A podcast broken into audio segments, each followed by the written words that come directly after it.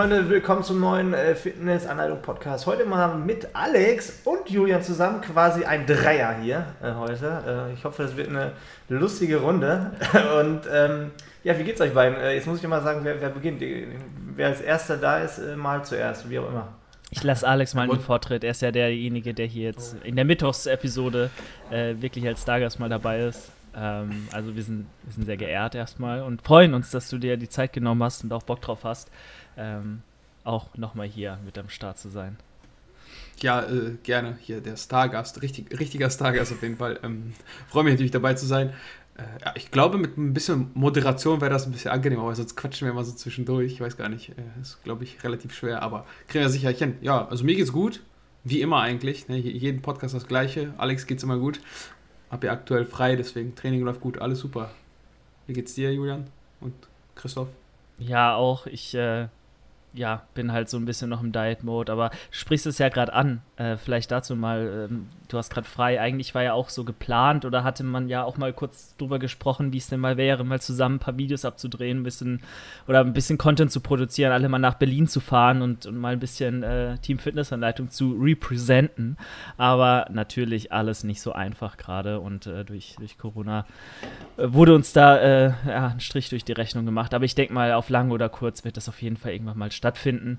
Hoffentlich zumindest. Äh, und ähm, ja, wenn ihr da irgendwann mal was sehen wollt von uns drei, dass wir öfter mal zu dritt vor der Kamera äh, ein bisschen Quatsch machen, schreibt uns das auch gerne mal in die Kommentare, lasst mal Feedback da und äh, dann wird das irgendwann auch mal passieren. Aber ja, bei mir auch alles fit. Ähm, ganz viel aspartamhaltige Getränke äh, jeden Tag auf meinem Speiseplan, ähm, weil so langsam wird es ein bisschen eklig.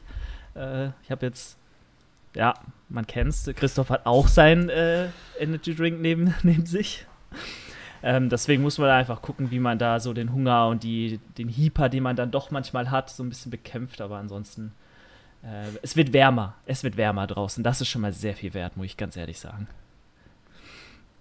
Lag bei euch auch so viel Schnee? Also so richtig viel? Bei, bei uns war alles komplett zugestellt. Du hast es ja gesehen, Julian. Ich hätte das ja kurz im Livestream gezeigt. So Wahnsinn, ey. Bis, bis zu den Knien fast. Ja, also bei uns nicht ganz so viel, ähm, aber also ich glaube, es war ja eher bei, bei dir, Chris, auch sehr krass. Also im Norden, in Berlin war ja extrem. Ich glaube, es liegt ja jetzt auch noch Schnee, oder? So. Ja, jetzt heute und gestern ist auch wärmer, also es schmilzt wohl gerade so alles weg. Aber für Berlin ist schon, also ich würde nicht sagen viel, aber überhaupt, dass in Berlin mehr Schnee liegt, ist schon was Besonderes. Also ich bin jetzt sieben Jahre in Berlin und so viel war, also war noch nie, vor allem noch nie so lange. Es war, war ja fast eine Woche jetzt Schnee. Normalerweise hast du einen Tag und dann ist es wieder weg. Äh, es gibt sogar eine Skipiste in Berlin, habe ich gesehen, in Teufelsberg. Das ist diese Radar-Abhörstation von den Amis früher, wo die die Russen abgehört haben. Wo, kennt ihr vielleicht, das sind so runde Dinger, so, so drei so Teile, das sind oft in so Krimis, in so Filmen. Und da ist so hügelig und da sind die halt Ski gefahren in Berlin. Kannst du dir gar nicht vorstellen. Krass. Wer weiß, ob das irgendwann nochmal wieder vorkommt. Richtig lustig. Aber Skifahren, okay, da musst du schon echt von hoch runterfahren, ne? Aber ja, bei uns ist das höchste Gefühl. in Berlin muss auch hochlaufen, hier wird es kein Lift geben. True.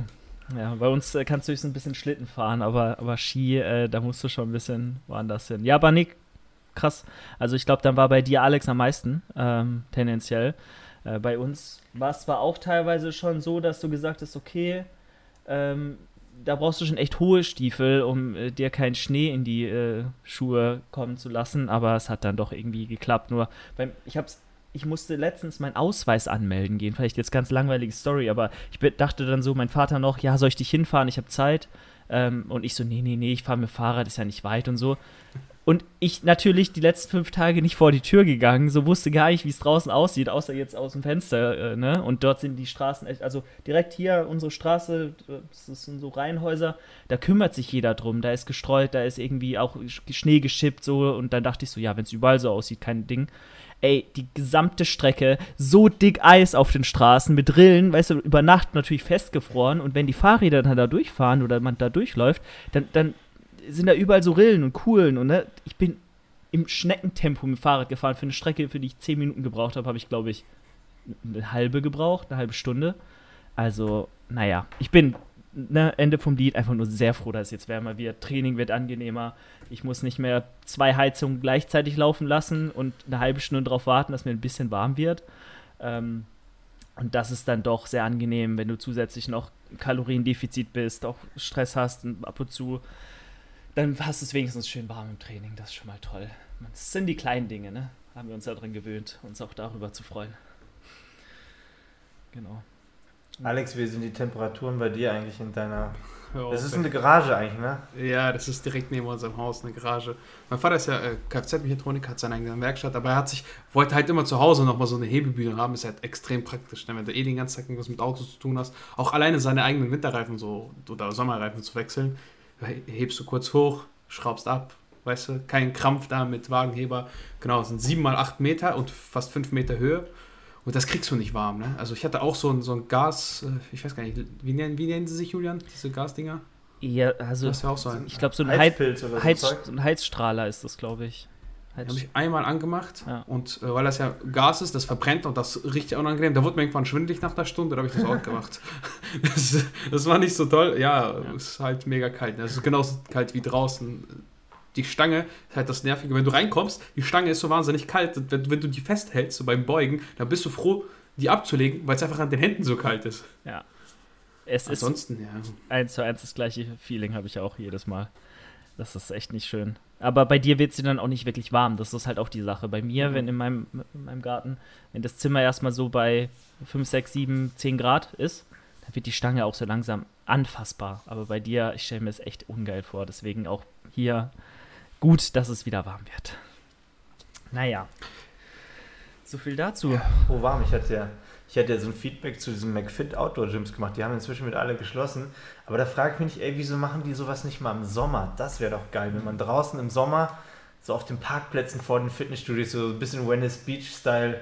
So, das wäre mal richtig geil, wie so im Winter. Die haben jetzt wieder alle dicht gemacht, aber wieso kommt McFit oder ein anderes Gym nicht mehr im Sommer auf die Idee, so die ganzen Geräte draußen hinzustellen, weißt du, so, keine Ahnung, bei uns, bei euch da in, was ist das in Mainz für, für am Main oder so, weißt du, so am, am, am Ufer oder damals, wo ich in Mannheim habe ich mir gehofft, so am Neckarufer, so, weißt du, so richtig so direkt am Wasser oder keine Ahnung, im Ruhrpott, so an der Ruhr, die Geräte aufbauen dann so Blick aufs Wasser, weißt du, so bei 25 Grad, das wäre doch mal nice. Ich hoffe, die, die probieren das mal im Sommer, das wäre mal eine geile Aktion. Dann würde ich da auch hingehen. Ja, also eh, das wäre echt, echt nicht schlecht. Man muss halt dann nur gucken, ähm, wie geil es ist, wenn die Geräte dann nass werden und es doch mal regnen sollte. Ich glaube, davon haben viele auch mal so ein bisschen Schiss. Oder wenn die Fläche halt auch frei zugänglich ist für Leute außerhalb der Öffnungszeiten, dass man da dann Gefahr läuft, auch mal das ein oder andere gekl- geklaut zu kriegen. Also ich denke, es gibt bestimmt Leute, die fahren da mit dem Schwerlaster hin und ziehen sich so ein paar Geräte ab, wenn niemand guckt. Ja, aber die haben das so ein bisschen Festival-Style, Ja. ich, aufgebaut, abgeriegelt. Da waren ja so Zelte, so, so Gitter davor. Ich glaube, das ist schon machbar irgendwie. Definitiv. Wär, halt- muss, muss man ja nicht überall machen, aber es wäre schon cool, so in jeder größeren Stadt so ein, so ein Outdoor-Gym. So, das würde ich voll feiern. Es gibt, also in anderen Ländern, so in Portugal gab es so ein Gym, in Lissabon. Und die haben direkt am Wasser, da gibt es ja diese rote Brücke, die sieht aus wie diese Golden Gate Bridge, dann bist du direkt am Wasser und dann haben die so einen Outdoor-Bereich. Und das ist, ey, das macht so Laune, bei geilem Wetter dann draußen trainieren zu können. Das ist richtig geil. Ja. Das würde ich mir wünschen. Vielleicht muss man doch auswandern für. Ja, aber Venice Beach ist, glaube ich, auch so. Also ich weiß habt ihr das mal gesehen? Ich weiß, war einer von euch schon mal da? Ja, ich war mal da. Es ist aber Au- enttäuschend eher tatsächlich. Ja, genau, das wollte ich gerade sagen. Also alles, was ich so gesehen habe, ich glaube, bei Rap One gab es da mal ein Video mit Team Budesheim und da haben die das mal so wirklich ein bisschen näher gefilmt und dann siehst du alles so, die Farbe blättert ab. Wahrscheinlich sind die alle schon verrostet. Das Ja. ist so krass, was das für ein Schrott ist, ne? Und das ist auch so traurig. Allein Venice Beach, so, du hast, sorry, also das ist ja eher so ein, so ein Kultort, auch der Ort alleine, so in jedem Hollywood-Film. Und dann kommst du als Deutscher dahin, so mit den ganzen Erwartungen von den ganzen Ani-Filmen und all sowas. Und dann hast du das Gefühl, als ob du in Berlin bist und in den Osten fährst, wo früher die DDR war, wo alles kaputt und vergammelt ist. Also auch die Straßen sind dort kaputt, die Gebäude sind dort kaputt. Dieses ganze Gelände, wo das Gym dort steht, oder auch, da gibt es ja auch diese kleine Bühne, wo so, so Outdoor-Bodybuilding-Contests direkt am Venice Beach manchmal stattfinden oder stattgefunden haben, auch alles vergammelt. Und wo man sich denkt, es gibt doch so viele Fitness-Fans auf der, oder Bodybuilding-Fans auf der Erde, wieso kann man nicht irgendwie mal so einfach 100.000 Euro sammeln und das da reinstecken? Das ist ja, 100.000 Euro ist ja in dem Fall nicht viel, wenn alle Bodybuilding-Fans so, aber das ist halt wohl ein Privatbesitz. Und das Lustige ist, da sitzt da noch einer an so einem Kassenhäuslein und will, glaube ich, 10 oder 15 Dollar dafür, dass du nur auf diesem Gelände trainieren kannst, wo aber wirklich alles kaputt ist. Die Kabelzüge sind alle gerissen, die Polster sind alle auf, die, die Schrauben fehlen, dass du die gar nicht mal Höhen verstellen, verstellen kannst. So. Und wo du denkst, Alter, das ist schon echt traurig eigentlich so. Aber andererseits so, es ist dann teilweise echt noch das Original, wo Arnie mit trainiert hat. Ne? Andererseits würden vielleicht viele Nostalgiker wieder sagen, ja, wenn man da jetzt irgendwie neue Gym 80 Geräte oder so hinstellt, würden alle sagen, ey, was ist das denn für eine Scheiße? Also wahrscheinlich kann, kann man es dir auch nicht ganz gerecht machen, so, ne? Also ich finde einerseits ähm, absolut, äh, könnte, gehört mein Geld reingesteckt, andererseits denke ich halt auch, warum die ganzen Geräte nicht in irgendein Bodybuilding-Museum oder so schicken oder irgendwie ähm, ja, ausstellen und in Ruhe lassen. Das ist ja eigentlich ein Museum quasi. Du kannst ja gar nicht richtig trainieren. Genau. Das ist ja das Lustige. Aber du könntest so theoretisch dann irgendwie dann, also die, wenn die dafür Geld verlangen, dass du da Sport machen darfst, so du darfst sie ja benutzen, dann, dann zahlst du ja für scheiß Geräte äh, und nicht um das, nein, nein, das die, zu viel. Das ist Das, für die einfach, keine Ahnung. eben, also das ist Das stecken die nicht in die Geräte. Ja. Deswegen, also Du ab, könntest ja auch die zum Beispiel einfach restaurieren. Also das wäre ja auch eine Möglichkeit. Das ist ja jetzt Das kein wäre Aufwand. Das sind ja neue Lager rein. Also klar, das muss jemand bezahlt werden, der das macht. Das ist ja mehr, die Arbeit ist ja teurer als das Material. Das sind ja nur Lagerungen meistens in den, in den einzelnen Hebelarmen oder sonstiges. Die musst du einfach austauschen, einmal schön lackieren und dann hast du eigentlich ein richtig schönes Ausstellungsstück, wo du vielleicht sogar nochmal einen Zehner mehr verlangen kannst, wenn das alles neu ist. Ja, man könnte es geil machen, definitiv. ja. Aber die Goldgyms waren ja eh nicht, da ist halt einfach kein Geld drin. Auch das, das Goldgym in Venice Beach, glaube ich, ähm, ist ja auch komplett vergammelt. Also du gehst da rein und erwartest das Geilste. Und das ist, na, natürlich ist das dieser Charme und die Atmosphäre, was du da spürst, dass da auch teilweise Mr. Olympiateilnehmer, die trainieren ja auch da wirklich tatsächlich. Wenn du da, da bist, kann, können die dir über den Weg laufen oder einmal die Woche trainiert auch Ani selbst da scheinbar noch.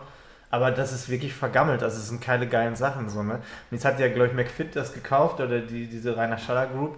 Und jetzt habe ich gehört, was vielleicht auch wieder nicht cool ist, weil McFit hat ja einen Vertrag mit Gym 80, das ist ja eine Firma aus Deutschland, aus, aus Gelsenkirchen. Die machen ja gute Geräte, aber so, weil ich habe das, glaube ich, mitgekriegt, dass jetzt die Goldgyms auch mit Gym 80 Geräten ausstatten. Und dann geht ja dieser Charme auch wieder verloren, wenn die quasi moderne europäische Geräte da reinstellen. Dann hast du nicht mehr diese, ich weiß nicht, was hatten die da, Nautilus oder diese ganzen äh, alten, diese ganzen Am- Ami-Dinger, weißt du? Und das ist irgendwie auch, kann man so oder so sehen, keine Ahnung. Also für so, für so Nostalgiker, Nostalgiker ist es vielleicht sogar gar nicht so schlecht, wenn das vergammelt ist und original ist. Ähm, oder du willst wieder eine funktionierende Kette daraus machen, aber das funktioniert auch nicht so richtig, weiß nicht. Ja. Kann man diskutieren. Ich finde es halt schade, so man könnte natürlich sagen, man hat dann irgendwie wie auch in im wie heißt denn dieses äh, Studio von David äh, Hoffmann? Ne, der hat ja auch so einen no ganz neuen Anbau und so ein bisschen Body älteren. Genau. Ja, und äh, das wäre ja auch eine Idee. Man lässt das so, wie es ist, so um der alten Zeiten willen, weil deswegen kommen da auch viele Leute hin, denke ich. Und dann baut man vielleicht noch was an, zumindest in diesem einen äh, Goldstream, ne, was halt so den Kultfaktor hat, was wirklich so das. Es gibt ja mehrere Gold Goldstreams, oder? Also so ist ja auch eine Kette an sich. Ja, ne? ist sogar eine, eine Kette. Und das, das in Venice ist gar nicht der Ursprung. Also da, wo Ani trainiert hat, das gibt es gar nicht mehr. Da gibt es so eine Wand, wo noch das Logo drauf ist, aber das ist kein Gym mehr. Da, wo Ani tatsächlich damals in seiner Höchstzeit trainiert hat. Und dann gibt es das, aber es ist wirklich eine Kette. Also in Hugada, in Ägypten war ich auch im Goldgym eine Woche lang. Du kannst auch in, in Ägypten im Goldgym trainieren oder sonst wo. Das ist natürlich dann, das ist das gleiche Logo und die verkaufen die Tanktops, aber sonst hat das nichts damit zu tun. Also das ist dann, das Feeling aus Venice Beach bekommst du sicherlich nicht in Ägypten in Goldschirm so rein. Das ist halt dann doch eine andere Welt. Ja. Vor, vor allem hat man ja auch das Problem, wenn du jetzt, das kennt ja jeder, der so in ein Gym geht, wo alles von einem Hersteller ist, dann hast du ja nie die besten Geräte.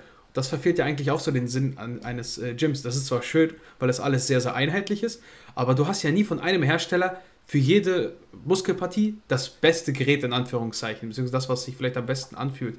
Es ist ja eigentlich so, dass ein perfektes Gym besteht aus ganz, ganz vielen verschiedenen Geräten. Das sieht aber eben nicht so schön aus.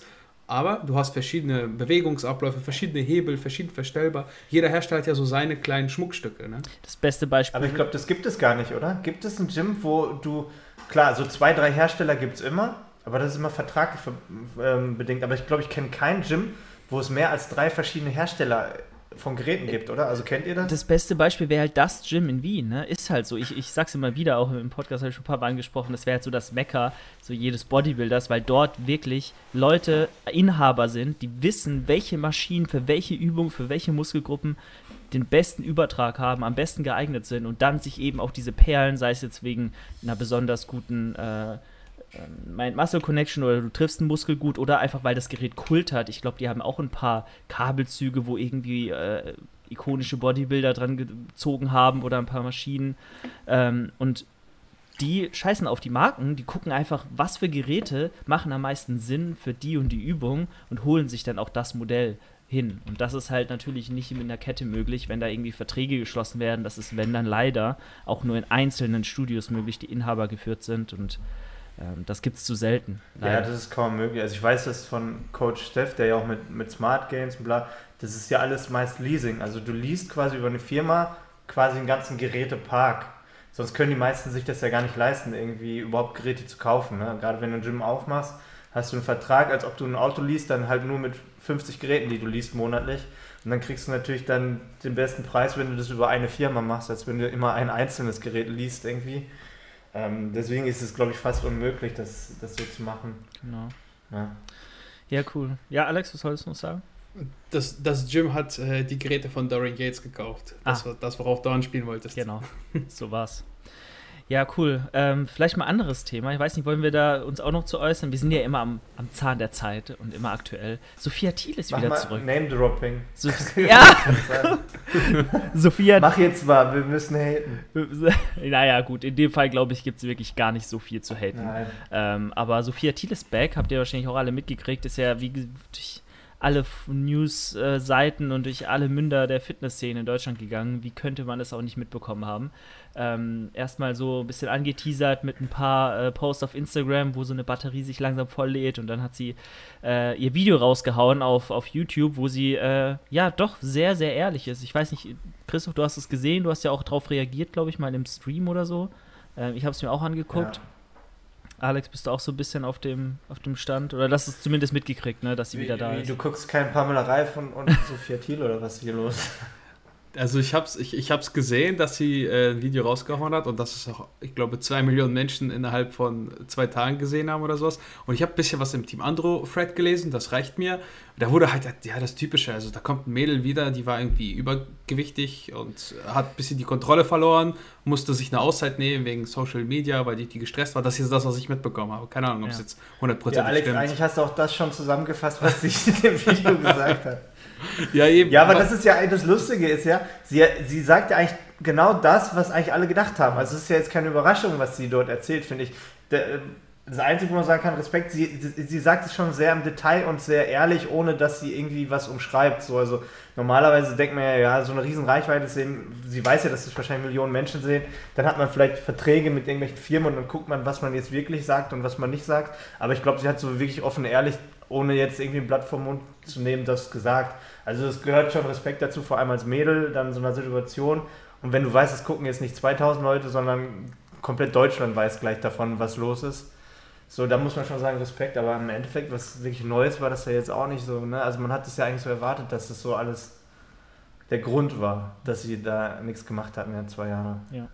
Ich frage mich nur, so im Rahmen des Videos, als ich das mir auch noch einmal alles angehört habe, ähm, wie ist sie da hingekommen, wirklich so exzessiv Zeit reinzustecken. Also für den Körper, den sie hatte, der war absolut krass. Ah, gar keine Frage. Aber da bin ich halt so eingestellt und, und, belesen und weiß das auch, dass man mit weniger als der Hälfte des Trainingspensums und der Zeit, die sie in diese, diesen Körper investiert hat, genau denselben Körper hätte haben können. Dann denke ich mir. Herr Julian, soll ich dir mal interner ausplaudern? Ich glaube, ich weiß, woran es liegt, aber ich muss da ein bisschen aufpassen, was ich sage.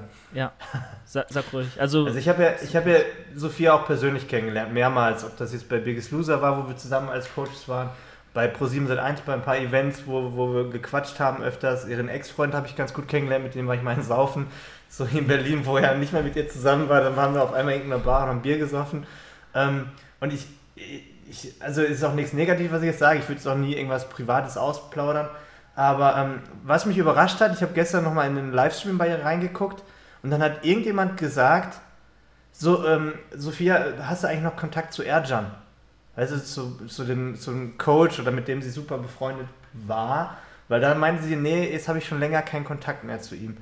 Und dann habe ich auch gedacht, so, ja, es ist irgendwie ein bisschen komisch, weil sie hat ja übelst den Bodybuilding-Lifestyle gelebt, gar nicht so den Fitness-Frauen-Lifestyle, sondern sie war wirklich als also als ob sie quasi ein Bodybuilder gefangen war in einer, in einer Frau. Weißt du, was ich meine? Ich habe sie ja auf den ganzen Events gesehen. Sie hat immer Meal Prep gemacht. Immer 100% Meal Prep. Egal, wo es was zu essen gab. Immer die Tupperdosen dabei gehabt. sie hat immer das gemacht und dann, ich weiß noch die Aussage, wo wir damals in, in Bayern waren für Biggest Loser Dreharbeiten, da war ich zwei Wochen davor mit meiner Freundin in Miami und wir haben uns jeden Scheiß reingezogen, Pizza, bla. Und dann war ich mit, war ich mit Erjan und ihr auf dem Weg zum Gym, wir waren zusammen trainieren und auf der Fahrt dahin meinte Sophia so, Jo Görki, ich habe mir eure Stories angeguckt von Miami.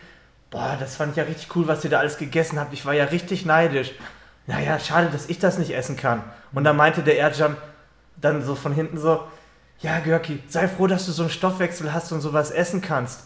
Ähm, weil wir können sowas nicht essen. Sonst würden wir sofort fett sein und aufgehen wie Hefeteig und so. Da dachte ich so, dachte ich so hä? Hä? da dachte ich so, hä?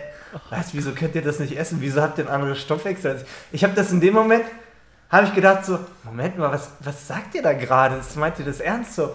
Und dann aber dachte ich auch, komm, fang jetzt nicht mit einem Oldschool-Bodybuilder eine Diskussion an über Intervallfasten, Kaloriendefizit, Stoffwechsel. Macht ja jetzt auch keinen Sinn, weißt du? Du willst ja jetzt gar nicht so ein, weißt du, du willst ja jetzt nicht so, ein, so, so, ein, so eine Diskussion hier öffnen. War mir, jetzt, war mir auch zu mühsam, weil du weißt ja, du läufst oftmals gegen so eine Wand, wenn du damit anfängst bei gewissen Personen. Und dann habe ich das auch so gelassen. Und ähm, dann, mir ist es halt auch irgendwie mal aufgefallen, so dass es das Gefühl, dass Stress für beide war, dass sie immer aus Tupperdosen essen mussten, immer Meal die hatten immer ihre Kühltasche dabei, egal wo, also auch als Mädel. Und dann war auch noch ein Ding, dann war das Biggest Loser Finale in Köln, das war der nächste Step. Und dann war der ganze Tag war Drehtag und wir hatten den ganzen Tag noch nichts gegessen, wir kamen nicht dazu. Und ich, dann sind wir zum Hotel gefahren, dann bin ich mit Sophia und Erjan ausgestiegen habe gesagt, ey, so ich gehe jetzt nochmal in die Altstadt, gehe irgendwo zum Türken, hole mir ein bisschen Fleisch, ein bisschen Reis, ein bisschen Salat, hol mir irgendwas Leckeres zu essen, ich habe noch nichts gegessen, ich muss was essen. Wie sieht es mit euch aus? Kommt ihr mit? Und dann haben die kurzweg überlegt, Erjan und Sophie haben sich angeguckt und haben gesagt, ja, gehen wir mit. Ne? Und dann meinte Erjan, ah, deswegen abwiegen, Fett, bla, das können wir nicht so machen. Und dann haben gesagt, ja, nee, das ist uns zu fettig. Ich sage, was fettig? Ihr könnt doch mit dem, mit dem Türken da reden. Sagt, der soll euch weniger Butter da dran schmieren in den Reis. Ihr könnt doch, ist doch jetzt egal, ihr müsst doch was essen. Wo wollt ihr denn jetzt was zu essen noch herkriegen? Es war irgendwie 23 Uhr, weißt du, in Köln, da ist dann auch alles dicht. Aber da gibt es eine Straße, wo halt so ein paar Türken noch sind, da holst du dann einfach was. Da meinten sie, nee. Und dann am nächsten Morgen sind wir, glaube ich, zusammen abgereist. Und dann habe ich gesagt, habt ihr noch was zu essen gekriegt? Habe ich so gefragt. Ja, wir sind noch in so ein Späti gegangen und haben so Puten, Putenbrust, Putenwurst geholt und so. Weißt du, so, dann, dann selbst wo die den ganzen Tag nichts gegessen haben, haben sie sich dann nochmal unter Stress gesetzt und sind nochmal in so einen Supermarkt und haben wirklich so abgewogen, bla, abends. Und dann habe ich gedacht, ey, das kann doch nicht, das kann doch nicht gut gehen. Der, also das kannst du doch nicht jahrelang durchziehen. Das ist doch, und es stand ja kein, kein also die haben den Bodybuilding-Lifestyle so wie du gelebt, Julian, nur dass kein Wettkampf stattfindet. Weißt du, was ich meine? Einfach durchgehend. Wo ich mir gedacht habe, das kann doch nicht, das macht einen doch kaputt auf Dauer, weißt du so? Und ich habe das auch da nie groß kommentiert. Und jetzt aber, ich habe immer so gedacht, obwohl ich, Erjan ist ein lieber Typ, so, ne? Aber ich, ich bin der Meinung, ich, ich will mich gar nicht aus dem Fenster lehnen. Ich glaube einfach, er tat ihr, was das angeht, nicht gut. Was Ernährung angeht, irgendwelche Ansichten, was das Bodybuilding angeht. Weil das ist halt einfach kein, kein normaler Bezug zu einer Ernährung. Weißt du, das, das kann nicht funktionieren auf Dauer. Das ist halt ein Diät-Style, den kannst du nicht jahrelang durchziehen, vor allem nicht als Frau. Du hast ja auch hormonbedingt noch andere Voraussetzungen als ein Bodybuilder. Ähm, und da, das habe ich immer so gedacht. Und dann gestern die Aussage so, nee, zu dem habe ich keinen Kontakt mehr. Und ich, also ich, das ist nur eine Vermutung, ich will mich nicht aufs Fenster aber vielleicht habe ich, ich habe das Gefühl, vielleicht, vielleicht hat sie das dann auch irgendwann gescheckt, auch wenn der Erja ein guter Typ ist, dass er ihr in dieser Beziehung vielleicht auf Dauer gar nicht so gut tat, wie vielleicht viele gedacht haben. So, weißt du, was ich meine? Ja, voll. Das ist so meine Vermutung, die dahinter ist. Vielleicht hat sie es irgendwann realisiert, keine Ahnung. Voll. Also, so wie sich das jetzt anhört, ist natürlich äh, dieses, ja, vielleicht auch Oldschool-Denken und dieses nicht aufgeklärt sein und, und dieses, diese alten Denkmuster, die halt diese Oldschool-Bodybuilder oft haben, die, die, die hat halt Erjan eins zu eins auf so ein, ich sag mal, unwissendes dickes Mädchen damals übertragen, als er sie in seine, unter seine Fittiche genommen hat. Und er war auch wahrscheinlich der Einzige, von dem sie gelernt hat. Ne? Sie hatte jeden Tag Bezug zu ihm, sie war jeden Tag in seinem Gym, sie hat nur mit ihm darüber gesprochen, er war seine, äh, er war ihre äh, Vertrauensperson. Und dann ist es natürlich auch so, dass du keine zwei Meinungen hörst und dem Menschen einfach vertraust, so weil du siehst, es funktioniert. Ähm, und das muss der einzige und richtige Weg sein. Dass sie aber vielleicht auch hätte viel weniger machen können für das gleiche Ergebnis, ähm, war ihr wahrscheinlich jahrelang einfach gar nicht bewusst oder sie, sie hat sich nicht darauf einlassen können, weil sie von Anfang an diese, diese Dinge äh, ja von ihm gelernt hat. Und ähm, das ist dann natürlich wie bei allem super schwierig wieder rauszukriegen, wenn du erstmal sowas verinnerlichst, ähm, was, was jahrelang in deinem Kopf war und äh, dann umzudenken komplett, 360 Grad und zu sagen, ich muss das gar nicht alles machen. Ich könnte auch über andere Wege, über leichtere Wege, über vielleicht auch mehr mit meinem Alltag verein, äh, ja, besser vereinbarere, kann ja Deutsch mehr, äh, Wege Ja, aber äh, weißt du, dahin noch dazu kommen. kam, Julian? Du sagst ja für das gleiche Ergebnis. Man muss schon, man muss schon auch ähm, sagen, sie sah ja wirklich krass teilweise aus. Also wirklich nicht so wie eine Pamela Reif oder so. Also muss man sagen, Erjan hat sie ja on point für gewisse Termine auch gut hingekriegt, sage ich mal so. Ich weiß noch, wo wir beim, beim ersten Videodreh für Biggest Loser da waren. Alter, sie hatte einen dickeren Oberarm und war besser in Shape als ich, aber tausendmal besser. Und das war einfach nur eine, eine TV-Aufnahme, wo, wo ich neben ihr, ich sah aus wie so ein einer, der nie Sport gemacht hat. Muss ich ganz ehrlich gestehen, das sah krass aus. Also Sixpack, Adern am Bizeps, überall als Frau. Dachte ich, wow, was geht ab? Aber zwei Wochen später war genau dann wieder das Gegenteil, weißt du? Dann ist sie so, fupp, Ja. fupp, hat es dann auch nur wie bei einer Wettkampfvorbereitung für eine ganz kurze Zeit nur halten können. Ähm, und dann hat sie aber diese Bilder natürlich gepostet im Social Media. Ne? Das heißt, die Leute haben eine Erwartungshaltung aufgebaut an Sophia, dass sie gedacht haben, sie muss immer so aussehen. Sie haben gedacht, wow, guck mal, so wie sie möchte ich aussehen. Ja, wie viele Frauen habe ich gehört, oh, Sophia, übelstes Vorbild, so auszusehen, bla. Vor allem alle, die so wirklich den Fitness-Lifestyle ein bisschen ernster genommen haben. Frauen haben sich an ihr so hochgezogen, haben gesagt, ey, so will ich aussehen. Aber dann hat sie auch selbst von sich ein Bild in die Welt gesetzt, was sie gar nicht halten kann. Also dieses Versprechen, so auszusehen, das, das funktioniert gar nicht dauerhaft. Und dann hat sie sich selber wahrscheinlich auch noch diesen, diesen mentalen Druck aufgebaut, dass sie immer diesem Bild gerecht werden wollte. Dann sind ja, sie steht ja viel in der Öffentlichkeit oder stand viel. Sie hat ja wöchentlich Fernsehauftritte. Also es ist ja nicht so, dass nur einmal FIBO im Jahr, wo sie gut aussehen musste, sondern dann war hier ein TV-Dreh, das war eine, eine Programmaufnahme, ein neues Programm, ein Interview da. Das heißt, sie musste dann irgendwie dieses Bild, was sie nach außen gebracht hat oder getragen hat, eigentlich wöchentlich abrufen, so weißt du? Es ist ja nicht so, dass sie nur einmal im Jahr so aussehen musste. Und das ist ja zum Scheitern verurteilt. Das war ja dann wahrscheinlich von, von Tag zu Tag ein, einfach ein Kampf, diese Form irgendwie zu halten oder da abzuliefern, dass sie nicht ihre Fans enttäuscht. Und ich glaube, das hat sie übelst kaputt gemacht, so, ne? Also willst, willst du noch was sagen? Sonst würde ich jetzt nochmal vielleicht ein abschließendes Statement dazu geben, was ich so meine. Alex?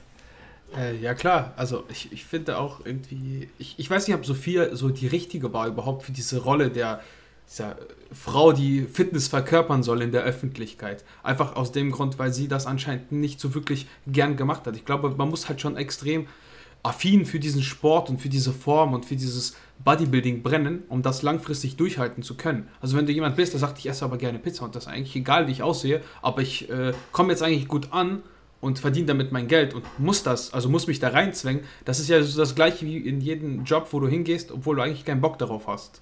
Ja. Ich glaube einfach, sie ist als Person, jetzt mal abgesehen von klar Form halten als Frau, da brauchen wir gar nicht drüber sprechen, ist sehr, sehr schwierig und generell auch so in Form zu sein ist schwierig, auch wenn man, auch als Mann ist es schwierig, so in Form zu bleiben. Da gehört einfach so eine gewisse Dedication, wie man heutzutage sagt, dazu und man muss das sehr, sehr gerne machen und Vielleicht war sie einfach nicht die richtige Person dafür und man hätte sich für jemanden entscheiden sollen, der mehr Opferungsbereitschaft hatte, sagen wir es mal so. Also es gibt halt meiner Meinung nach auf jeden Fall eine Form zu halten. Auf dem Level ist absolut kein Kinderspiel. Ich bin nur der Meinung, dass sie, und das sage ich auch noch immer, einfach eine Kombination aus diesem Fehlglauben, exorbitant viel machen zu müssen, um diese Form halten zu können, weil, sind wir ehrlich, egal was für eine Form du haben, halten willst, du musst dafür nicht vier Stunden am Tag trainieren gehen. Das kann mir keiner erzählen. Tut mir leid. Wenn sie wirklich vier Stunden am Tag, mehrmals vielleicht auch jeden Tag trainiert hat, das ist absoluter Schwachsinn und Bullshit. Und wenn du stattdessen statt vier nur zwei Stunden trainierst, sieht die Welt schon ganz anders aus. Dann musst du nicht wirklich 24-7, wenn du wach bist, nur an diesen Sport denken. So, dann hast du auch mal zwei Stunden, die du off hast und bist gar nicht so weil vier, also ich sag mal so, die, das Mindset, was du für vier Stunden Training am Stück haben musst, ist exorbitant heftiger, was du haben musst, oder die, die Dedication, die, das Durchhaltevermögen, als zwei Stunden zu trainieren.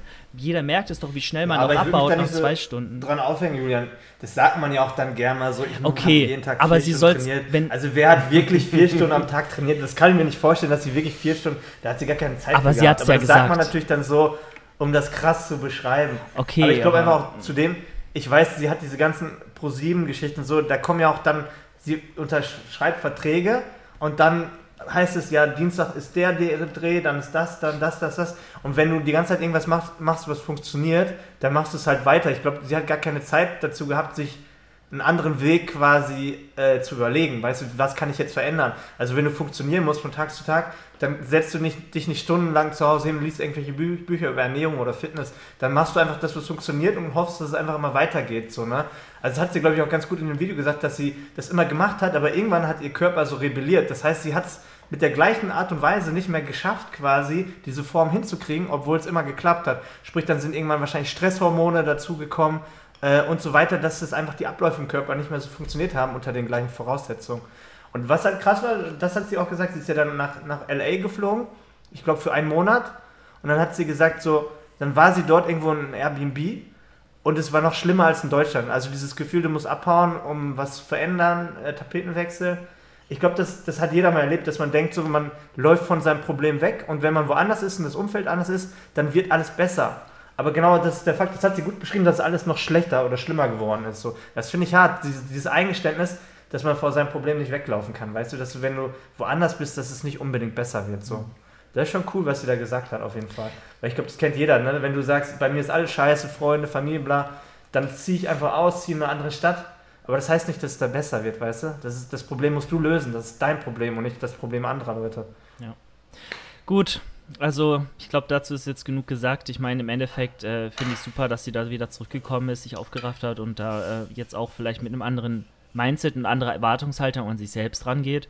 Ähm, ich denke, das ist langfristig auf jeden Fall der gesündere Weg für sie und ähm, ja, ähm, ich denke mal, sie wird trotzdem weiterhin Sport machen. Das ist, gehört einfach zu ihrem Leben und dass sie jetzt wieder da ist und auch ein Vorbild vielleicht jetzt auch für andere Mädels sein kann, auch für jüngere Generationen. Ähm, Hammer. Also wünsche ihr da nur das Beste und das wird jetzt auch, denke ich, äh, in die richtige Richtung Ja, ich glaube, sie kann diese Message jetzt raustragen, weißt du, dass man auch einen anderen Weg dann gehen kann. Ja, definitiv. Cool, so viel zu diesem Thema. Ähm, Jetzt äh, haben wir natürlich auch noch einige Fragen von euch, denn ich dachte, oder wir dachten, wenn hier, äh, wenn wir schon mal zu dritt hier sind und, und die geballte Expertise des Teams Fitnessanleitung auf einem Haufen liegt, müssen wir natürlich auch auf eure, eure Fragen auf ein, auch eingehen. Und da haben uns ein paar erreicht ähm, per PN, aber auch durch das Fragetool auf Instagram. Also hier auch nochmal der Aufruf, guckt immer äh, wieder mal in die Instagram-Story bei der Fitnessanleitung vorbei. Wenn wir dort äh, eine neue Podcast-Aufnahme ankündigen, dann äh, ja, rufen wir auch ganz oft auf, ähm, ja, euch Fragen stellen zu lassen. Und wenn ihr irgendein Anliegen habt, dann schreibt uns das gerne dort rein oder schickt uns eine Nachricht. So, dann äh, würde ich sagen, starten wir. Ich stelle mal die Frage und dann könnt ihr mal gern darauf antworten. Äh, so, dass ich so ein bisschen moderiere und ihr mal so ein bisschen was raushaut, dann kann ich auch noch was dazu sagen.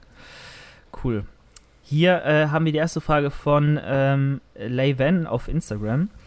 Und sie hat gefragt, ich hätte mal eine Frage und zwar äh, bei der empfohlenen Proteinmenge, also zum Beispiel 1,5 bis 2 Gramm pro Kilo Körpergewicht. Sollte ich mich da bei Untergewicht an meinem realen Gewicht orientieren oder von meinem theoretischen äh, Normalgewicht ausgehen? Und sollte man da beim Krafttraining bestimmte Dinge beachten, zum Beispiel was die Verletzungsgefahr angeht? Also sie ist untergewichtig und will jetzt eigentlich wissen, wie soll sie ihr Krafttraining gestalten, wie viel Protein pro Kilo Körpergewicht soll sie ungefähr zu sich nehmen. Ich denke mal, sie will zunehmen. Was meint ihr? Also ich, ich sage mal, es macht natürlich keinen Sinn, sich dann an pro Kilo Körpergewicht zu orientieren, sondern sie muss erstmal sich quasi an die Makronährstoffverteilung ihres Überschusses quasi sozusagen orientieren. Das heißt, sie muss ja erstmal überlegen, wie viel Kalorien brauche ich, um endlich wieder zuzunehmen. Und dann bei dieser Kalorienmenge muss sie quasi die Makronährstoffaufteilung so gestalten, dass halt die Proteine halt den relevanten Teil einnehmen. Also auf Körpergewicht ist halt Bullshit, natürlich. Ja, also generell auch bei Untergewicht, da würde ich mir erstmal gar keinen Kopf machen. Und da ist eigentlich die Devise, also auch, man kann das natürlich missverstehen, aber eigentlich ist da die Devise, wie mehr, desto besser, weil viele haben ja auch das Problem, erst überhaupt Kalorien reinzukriegen und deswegen sind sie vielleicht übergewicht, äh, untergewichtig. Ob jetzt äh, mental oder auch körperlich. Vielleicht, wenn du echt immer so wenig gegessen hast, dann der Magen wird ja auch ein bisschen kleiner. Auf einmal, du kriegst nicht mehr so viel rein. Es kann ja auch äh, sehr schwer werden für diese Person dann eben genug Kalorien überhaupt in, also hin, wie nennt sich das? Hinzuführen, also zu essen, so zu essen. Und deshalb würde ich erstmal gucken, dass man überhaupt, wie Christoph schon gesagt hat, äh, sich an den Kalorien orientiert. Natürlich das Protein relativ hoch. Da würde ich auch nicht sagen, jetzt irgendwie, wenn du 40 Kilo wiegst, dass du 40 Gramm Eiweiß, da würde ich schon da doppelt und vielleicht noch ein bisschen mehr, je nachdem. Und da lautet die Devise eigentlich meiner Meinung nach, äh, wie mehr, desto besser. sehe ich auch so als erstes. Also bei, bei dem, Sag ruhig. ich muss ja bei dem ZDF-Beitrag sagt dieser Arzt 30 bis 50 Gramm pro Kilo Körpergewicht bei normalen. Äh, insgesamt meinst du, oder? Oder? Ja, ja, ja. ja. Ja, Ja, insgesamt. ja. ja. Das Am Tag.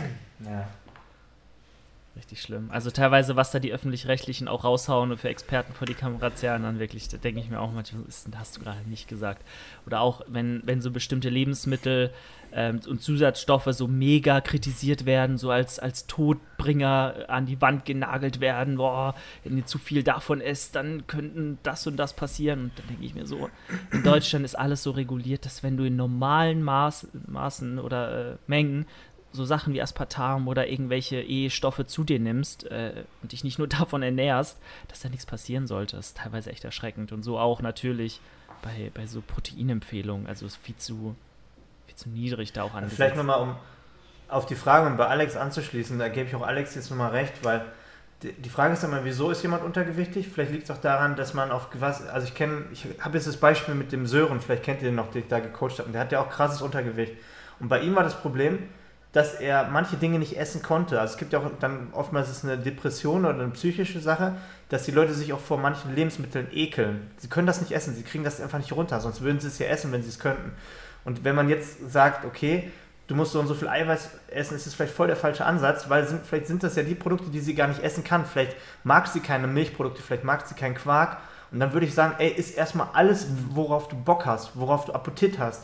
Und dann ist es, das Eiweiß erstmal komplett zweitrangig, weil im Endeffekt der, der Körper kann ja quasi, äh, der, der, der muss quasi erstmal diesen Überschuss hinkriegen. So, und dann, dann wird sie höchstwahrscheinlich sowieso genug Eiweiß mit dabei haben. Also ich würde sagen, ist das, worauf du Bock und Appetit hast, scheiß erstmal aufs Eiweiß, weil wenn du erstmal so viel reinkriegst, wie du, wie du essen kannst oder magst, dann wird, wird das erstmal schon mal reichen. Weil wenn, wenn wir jetzt sagen, ja, guck, dass du auf 2 Gramm Eiweiß kommst und dann steht sie da im Supermarkt und denkt, oh, Magerquark, oh, das esse ich nicht, Ih, das kriege ich nicht hin. Und dann isst sie am Ende wieder zu wenig, weil sie das nicht mag, wo viel Eiweiß drin ist. Deswegen würde ich sagen, isst, worauf du Bock hast und so viel, wie du kannst. So, klingt ein bisschen verrückt, aber ist halt so. Habe ich beim Sören auch gesagt, ist, ich bin mit dem Supermarkt gegangen, habe ihm so diese ganzen Kelloggs-Geschichten geholt, weil er da Bock drauf hatte. Er hat das gegessen. Da habe ich gesagt, mach dir noch schön Vollmilch rein mit Fett, hau diese Kelloggs rein, da ist schön viel Zucker mit drin. Klar, muss er auch gucken, dass er ein paar Vitamine kriegt. Aber er, Hauptsache, er isst einfach so, isst, haut sich das rein. Kommt irgendwie wieder mal auf einen Überschuss. Aber wenn man jetzt sagt, ja, du darfst nur Haferflocken mit Magermilch trinken und musst ein bisschen Magerquark reinmachen, dann wird die abkotzen und sagen, ne, kann ich nicht, so, weißt du? Ja. Ist halt so. Ist so. Man muss sich ja nur die äh, ja. Pyramide angucken, die, die man so kennt. Äh, wenn du zunehmen willst, Kalorienüberschuss ist die Basis, dann kommt Protein, dann kommt hartes Krafttraining, dann kommen Mikronährstoffe, bla oder so, irgendwie so. Aber unterste. Dann kommt Apple Watch, dann kommt, dann kommt Fitnessanleitung Podcast. dann kommt Fitness-YouTube-Videos. ja, also ich denke, halt, die Message ist angekommen. Wir wünschen dir alles Gute, dass du da äh, ja, was draus mitnehmen kannst und da ein bisschen Gains machst, ein bisschen zunimmst. Ähm, ja, einfach erstmal schön. Ich glaube, Viel viele zerbrechen sich einfach den Kopf. Ich würde echt sagen, das, das Essen, worauf man Bock hat, auch wenn es erstmal ungesund erscheint. Ja. Weil ich glaube, viele so auch die Untergewicht, die sind, denken zu sehr, sie müssten clean essen. Was Blödsinn ist in dem Fall erstmal zumindest. Dann äh, nächste Frage ähm, von Liam, auch auf Instagram. Und zwar wieder sehr basic, muss ich sagen, aber vielleicht dennoch für den einen oder anderen einfach interessant, mal nochmal hier unser Statement dazu zu haben. Und zwar hat er gefragt: Hallo Julian, ich habe mal eine Frage. Wieso reden immer alle davon, dass man eine bestimmte Diät machen muss? Muss man den Intervallfast machen, Christoph? Wieso muss ich immer entweder Low Fat oder Low Carb machen und kann Ich ich einfach nur darauf achten, dass ich mein Defizit einhalte? Danke im Voraus. Ja, die, die, ich glaube, die gleiche, so eine ähnliche Diskussion hatten wir mit, mit, hatte ich mit Alex auf Clubhouse. Weißt du noch, wo du gesagt hast, ja, wieso Intervallfasten, wenn ich keinen Bock drauf habe? Ich sehe, dann lass es doch. Genau das ist Ja. der Punkt. Ja, so, ja. Dann, Im Endeffekt, du hast ja so, du hast ja wirklich so einen ganzen Katalog an Diäten, was du machen kannst. Du kannst ja wirklich, jeden Scheiß kannst du machen. Und man muss ja auch jedem Scheiß irgendwie einen Namen geben heutzutage, weißt du so? So wie Julian schon sagt, guck, dass du ein Defizit hinkriegst und guck, dass du den angenehmsten Weg für dich findest einfach, wo du alles an wichtigen Nährstoffen trotzdem versuchst abzudecken. Also ich bin, also man muss immer sagen, Diät zum Abnehmen oder Diät, um abzunehmen, aber Muskeln zu erhalten. Es gibt so zwei Paar Schuhe. Die einen wollen einfach nur dünn werden und abnehmen, dann sage ich ja, scheiß drauf, Hauptsache Defizit. Und bei den anderen geht es halt noch darum, die Nährstoffe beizubehalten, dass man nicht komplett auch körperlich abbaut. Man- Dementsprechend würde ich schon sagen, wenn du Sport für wichtig empfindest und Krafttraining oder Muskeln, dann guck zumindest, dass du keine Diät machst, wo du auf einen Nährstoff komplett verzichtest. Weil ich bin nicht der Fan zu sagen, verzichte komplett auf Kohlenhydrate, verzichte komplett auf Fett. Da bin ich halt nicht dabei. So, kannst auch Keto machen, aber ich kenne keinen Bodybuilder, der Keto macht. Es gibt vielleicht Ausdauersportler, du kannst zwar Energie gewinnen, aber die fehlt dir auch irgendwie der Pump beim Training, das Volumen quasi, dass du auch Spaß beim Sport hast, dass du dann darüber auch vielleicht einen Progress hin, hinkriegst, weil du besser reinhaust im Training. So, ich finde immer, guck, dass du ein Defizit machst, aber versuch auf keinen Nährstoff zu verzichten. Das ist so meine Aussage und wie du es dann nennst, ist mir scheißegal. Aber ich finde persönlich oder per se Low Fat und Low Carb höchstens vielleicht für eine Minicut, für eine kurzweilige Geschichte okay, aber nicht für ein langfristiges Abnehmen, wenn man Kraftsport als wichtig empfindet. Hast du gerade Daniel Pucke als Nicht-Bodybuilder bezeichnet? Weil du meintest, es gibt keine Bodybuilder, die Keto Nee, nee, ich finde, ich find, er ist ein mega gutes Beispiel. Scherz. was zeigt, guck mal, auf der anderen Seite, du hast ja einmal die Bodybuilder und er ist ja eher so äh, Fraktion Ausdauersportler. Genau. Du hast ja, bei, bei allen hast du diese, diese Religion und diese Mythen. So bei Bodybuildern hat man immer die Mythen, du musst das, das, das machen, aber das gleiche hast du ja auch auf der, auf der Seite von Marathonläufern, Ausdauersportlern, die dann sagen, du musst jeden Abend vorher einen Teller mit Spaghetti fressen. Oder die Tour de France, dann hast du die, bei der Tour de France immer die Stories gehört früher, dass sie sich abends irgendwie 10 Kilo Spaghetti oder Nudeln reinhauen. So. Und er beweist ja mit seiner, mit seiner Form, dass, dass du auch einen Marathon laufen kannst, ohne dass du Spaghetti fressen musst. Weißt du, was ich meine? Das heißt, äh, das ist die Gluconeogenese quasi, dass der Körper einfach aus Fetten Glucose herstellen kann und dann brauchst du keine Glucose in Form von Kohlenhydraten mehr. So, und dann, das ist doch der Beweis dafür, dass es funktioniert. Und, aber, aber ich finde einfach, du hast trotz allem, kriegst du nicht die Glykogenspeicher voll. Das ist das, was, wo ich sage, wieso Keto wahrscheinlich beim Bodybuilding funktioniert. Ich kenne auch welche, die es machen. Aber es wird nicht so viel Spaß machen wie mit Kohlenhydraten. Weil, ey, so ein Shitload oder einfach mal abends aufladen, vor allem wenn du einen niedrigen Körperfettanteil hast und dann am nächsten Tag, du kennst es auch, Julian, vom Wettkampf, einfach mal diesen Carb-Loading und am nächsten Tag aussehen wie ein Monster und einfach den übelsten Spaß und den geilsten Punkt beim Training haben, das kriegst du mit Keto halt nicht hin. So, wahrscheinlich wirst du, vielleicht kannst du auch mit Keto und Bodybuilding die gleichen Kraftwerte erzielen und so weiter. Das ist gut möglich.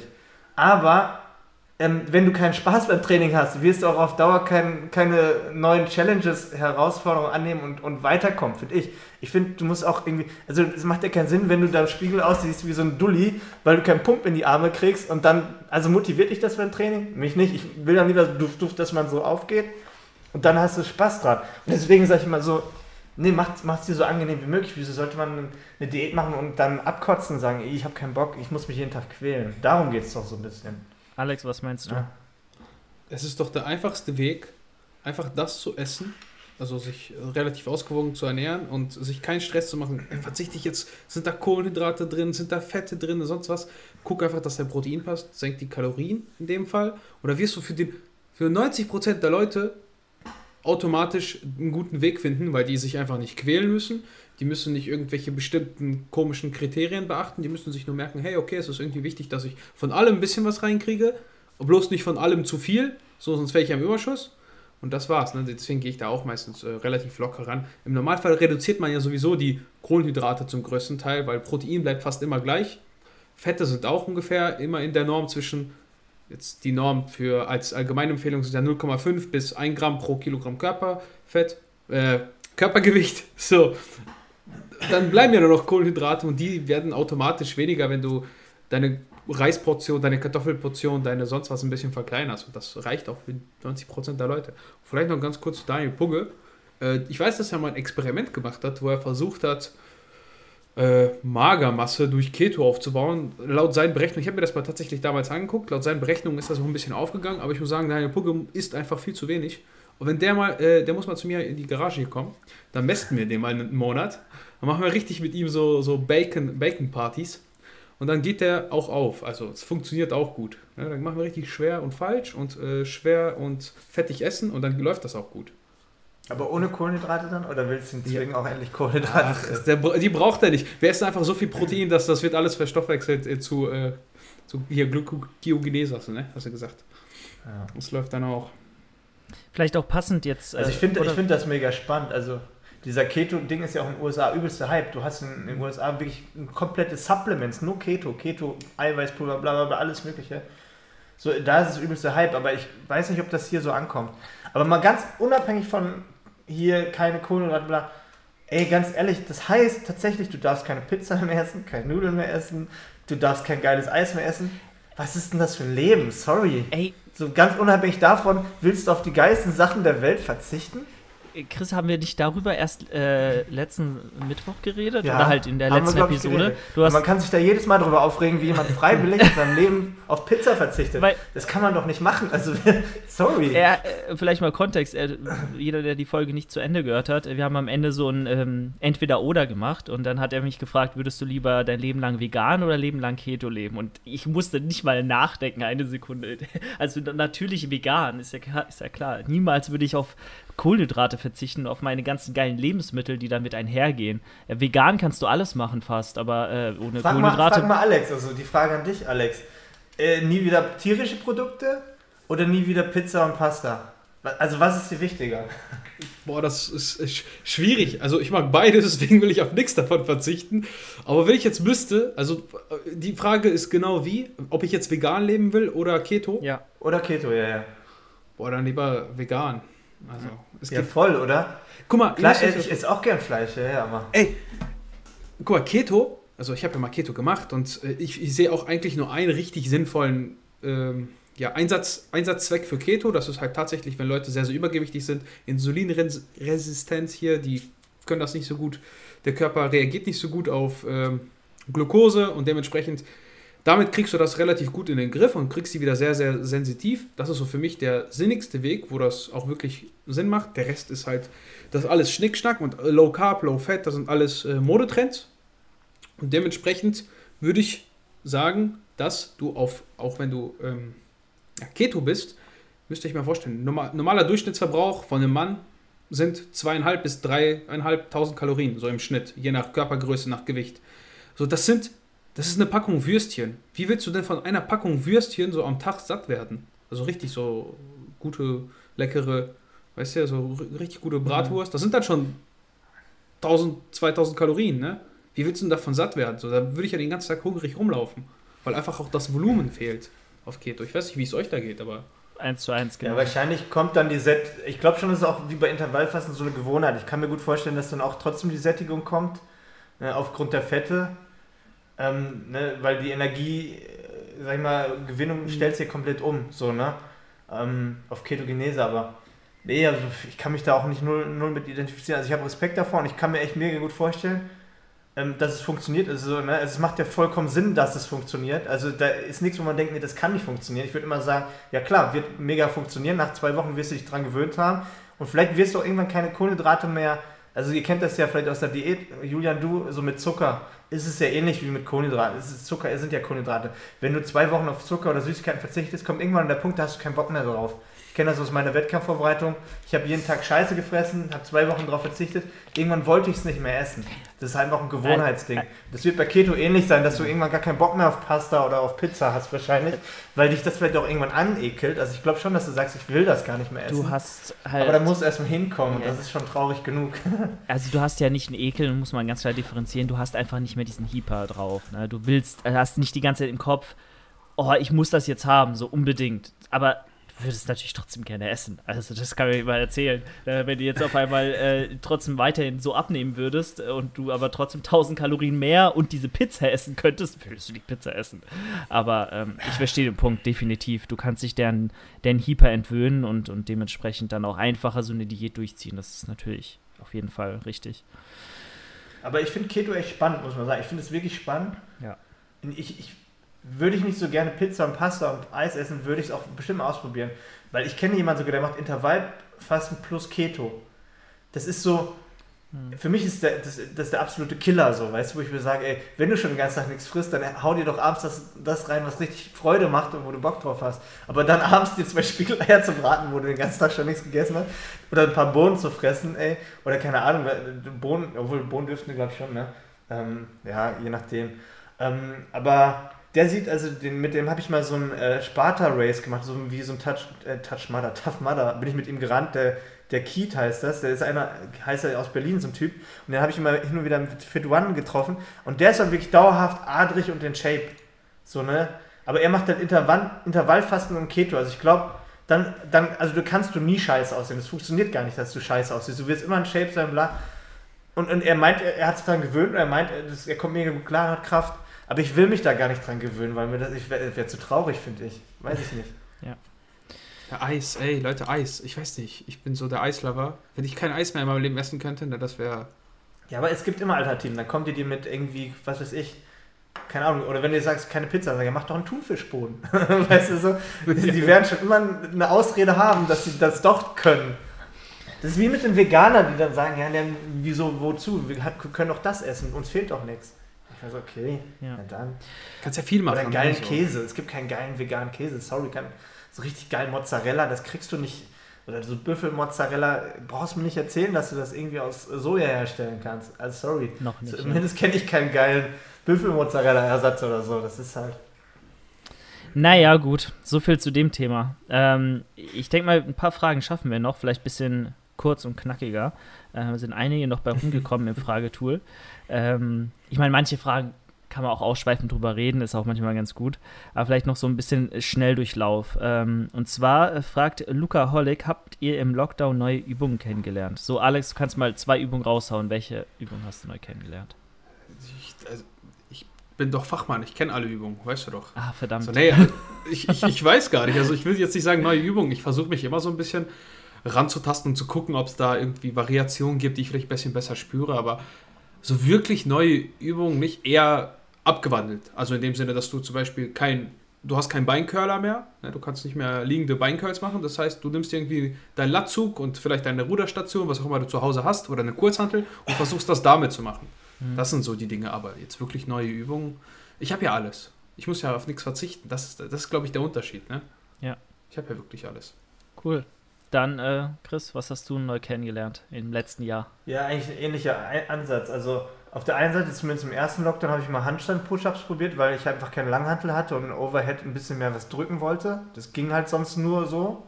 Wenn ich mein eigenes Körpergewicht ungefähr drücke, habe ich die 70 Kilo Overhead. Das hätte ich nie irgendwie simulieren können mit ein paar Gummibändern oder sonst was. Das war das Erste. Und das Zweite, was gerade Alex sagte, Leg Curl geht halt auch nicht. Also ich habe es immer an der Maschine gemacht. Ich habe zwar jetzt eine Langhantel, ähm, aber da muss ich, also, was heißt neu? Ich habe, sag ich mal, wieder, für mich wieder entdeckt rumänisches Kreuzheben und Hip Thrust, was ich sonst eigentlich, ich habe die Übung immer gehasst, habe es im Gym nie gemacht, weil ich immer dann an Maschinen quasi die Muskulatur, so die hintere Kette der, der Oberschenkel und den Hintern eigentlich immer Maschinen mitgenommen habe. Und jetzt habe ich keine Maschinen da, also mache ich jetzt Hip Thrust und rumänisches Kreuzheben, es ist voll in meinem Plan drin. Äh, und das mache ich, mach ich halt die ganze, also mache ich jede Woche in meinen Einheiten in, in der Beineinheit und das hatte ich aber sonst nie drin. Also komm, ich komme gerade nicht drum herum, um auch die hintere Kette zu treffen. So, das ist jetzt im Lockdown immer mit drin. Ja. Und macht auch wieder Freude. Ich hatte mal meinen Bandscheibenvorfall vor vier, fünf Jahren. Nachdem habe ich nie wieder Kreuzheben gemacht. Und das Rumänische ist ja quasi Kreuzheben light, sag ich immer so. Ne? Es ist halt easy peasy. Aber auch da, so mit 140 Kilo oder so, ist es halt für mich schon wieder so, wo ich das gut merke, aber auch merke, das ist ein Gewicht, wo ich gut mit arbeiten kann eigentlich. Okay. So, ne? Top. Vielleicht um noch ein paar mehr so Bodyweight-Übungen reinzubringen. Ich denke mal, darauf hat er wahrscheinlich so ein bisschen angespielt. Ja, ähm, bist an der falschen Adresse. wir, wir sind alle verwöhnte. Äh, wir sind nicht Coach Steff. Ja, ja wirklich. ähm, also ich muss sagen, weil ihr es auch jetzt angesprochen habt, ähm, äh, Hamstring Curl in der Art und Weise, dass ich mich auf eine Bank lege oder auf eine, auf eine Unterlage und dann äh, auf einem Tischbein oder Stuhlbein oder irgendeine, ja, irgendwas, was halt fest ist, das Band rumwickel und dann im Liegen die Curls mit einem, mit einem Widerstandsband mache. Ne? Seht ihr auch immer wieder in den Stories. Also äh, zweimal die Woche äh, lade ich dieses immer gleiche Video hoch. Also guck dir die Übung gerne mal an. Ähm, also Hamstring äh, Curls kannst du echt gut machen. Und auch eine weitere Übung, auch für die Hamstrings, weil ich bin ehrlich, der Rest ist relativ gleich geblieben. Ähm, hier Nordic Hamstring Curls. Äh, wo, ne, ist jetzt nicht per se ein Curl so an sich, wie man ihn sich so vorstellt. Also du hast jetzt nicht diese typische Beinbeuger-Bewegung, wie du sie aus dem Gym kennst, aber du klemmst deine Fersen in irgendeine, unter irgendwas drunter und lässt dich damit ja möglichst gerade im Oberkörper ähm, und Schwerpunkt möglichst weit weit außen, sage ich mal, weit oben äh, nach vorne fallen unter Spannung und so muss der Hamstring eben gegenhalten und äh, wird gut belastet. Also einfach auch mal mal googeln oder mal äh, schauen, was diese Übung, äh, was es mit diesen Übungen auf sich hat. Echt krank gute Übungen, die ihr sicher auch, äh, wenn die Gyms wieder offen haben, äh, mal ausprobieren solltet. Ähm, Hammer. Aber wir merken schon, es ist hauptsächlich beinlastig alles so, ne? Mhm. Weil für den Rest hat man ja eigentlich alles da. So. Also auch jetzt derjenige, der jetzt nicht Lang- und Kurzhandeln hat. Ich meine, Liegestütz, äh, Klimmzüge, Dips, ähm, was weiß ich, das sind ne, so die Klassiker. Aber für die Beine muss man manchmal ein bisschen kreativ werden. Das ist leider so. Aber wie war das gestern? Ich habe ich hab dir geschrieben, Julian, du hast mir nicht geantwortet, du Verbrecher. Äh, wie fühlst du dich heute nach deinem Nordic Es geht. Das letzte Mal, als Ja. ich sie gemacht habe, war für ein Video, für ein Home-Trainingsvideo. Ich habe davon vier Stück gemacht, hatte am nächsten Tag Muskelkater.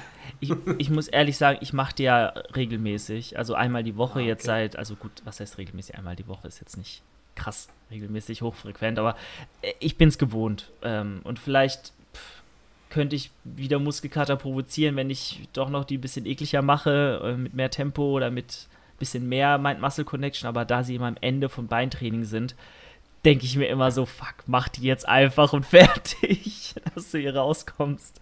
Also es geht. Ähm, ja, ich denke mal, Bulgarian Split Squats ist so eine Übung, da wirst du, egal wie du die machst, immer Muskelkater haben. Das ist immer eklig. Ja. Cool. Aber Ja, sag. vielleicht zu, zu äh, Nordic Hamstring Curls. Eigentlich ist ja die Königsdisziplin, dass du ja auch von selbst wieder aufstehst, Mhm. also dich wirklich Ja. hochcurlst. Ne? Das können aber wirklich die wenigsten. Die meisten kriegen dann ein, zwei hin und das war's. Ja. Also die, die das wirklich lange machen. Aber wenn du das mit einem Gummiband machst, kannst du ja wirklich versuchen, dich auch vielleicht abzustoßen vom Boden, sodass es mit ein bisschen Schwung. Klar, das ist jetzt nicht so messbar, aber im Endeffekt wird das auch ertragreich sein, wenn du dann ein, zwei Wiederholungen mehr hinkriegst. So dass du dich ein bisschen hochstößt vom Boden Ja. und dann versuchst, den Rest zu curlen. Das ist vielleicht auch nochmal eine gute Alternative. Genau. 100 Prozent. Ich versuch's zumindest, aber manchmal denkt man sich so, ach nee, ey, wirklich einfach nur fertig werden. Aber klar, man kann da echt viel rausholen aus der Übung. So, dann ähm, haben wir äh, noch eine andere Frage und zwar der beste Weg äh, und der beste und sicherste Weg, die Grundübungen zu lernen, ohne Trainer. Also wenn du al allein hier äh, am Start bist und ein bisschen Kniebeugen lernen willst. Also ich sage ganz klar, Fitnessanleitung kaufen und dort sind alle Übungen, alle Grundübungen, A von A bis Z, super gut erklärt. Ähm, also das ist schon mal der erste Weg. Und wenn du die Fitnessanleitung nicht hast, was tust du dann? Vielleicht bei ganz interessant. Das Coaching buchen, das ist doch ganz klar. Adem! Nein, aber ich Also habe ja, man muss, man muss auf jeden Fall Geld ausgeben, ohne geht Ist so. Tut mir leid. aber habt ihr nicht alle ungefähr genauso gelernt? Jetzt, wenn man so rückblickend, also ich weiß nicht, Christoph hat ja angefangen, das ist ja ein paar Jahre länger her, ne, als wir beide, Julian. Mhm.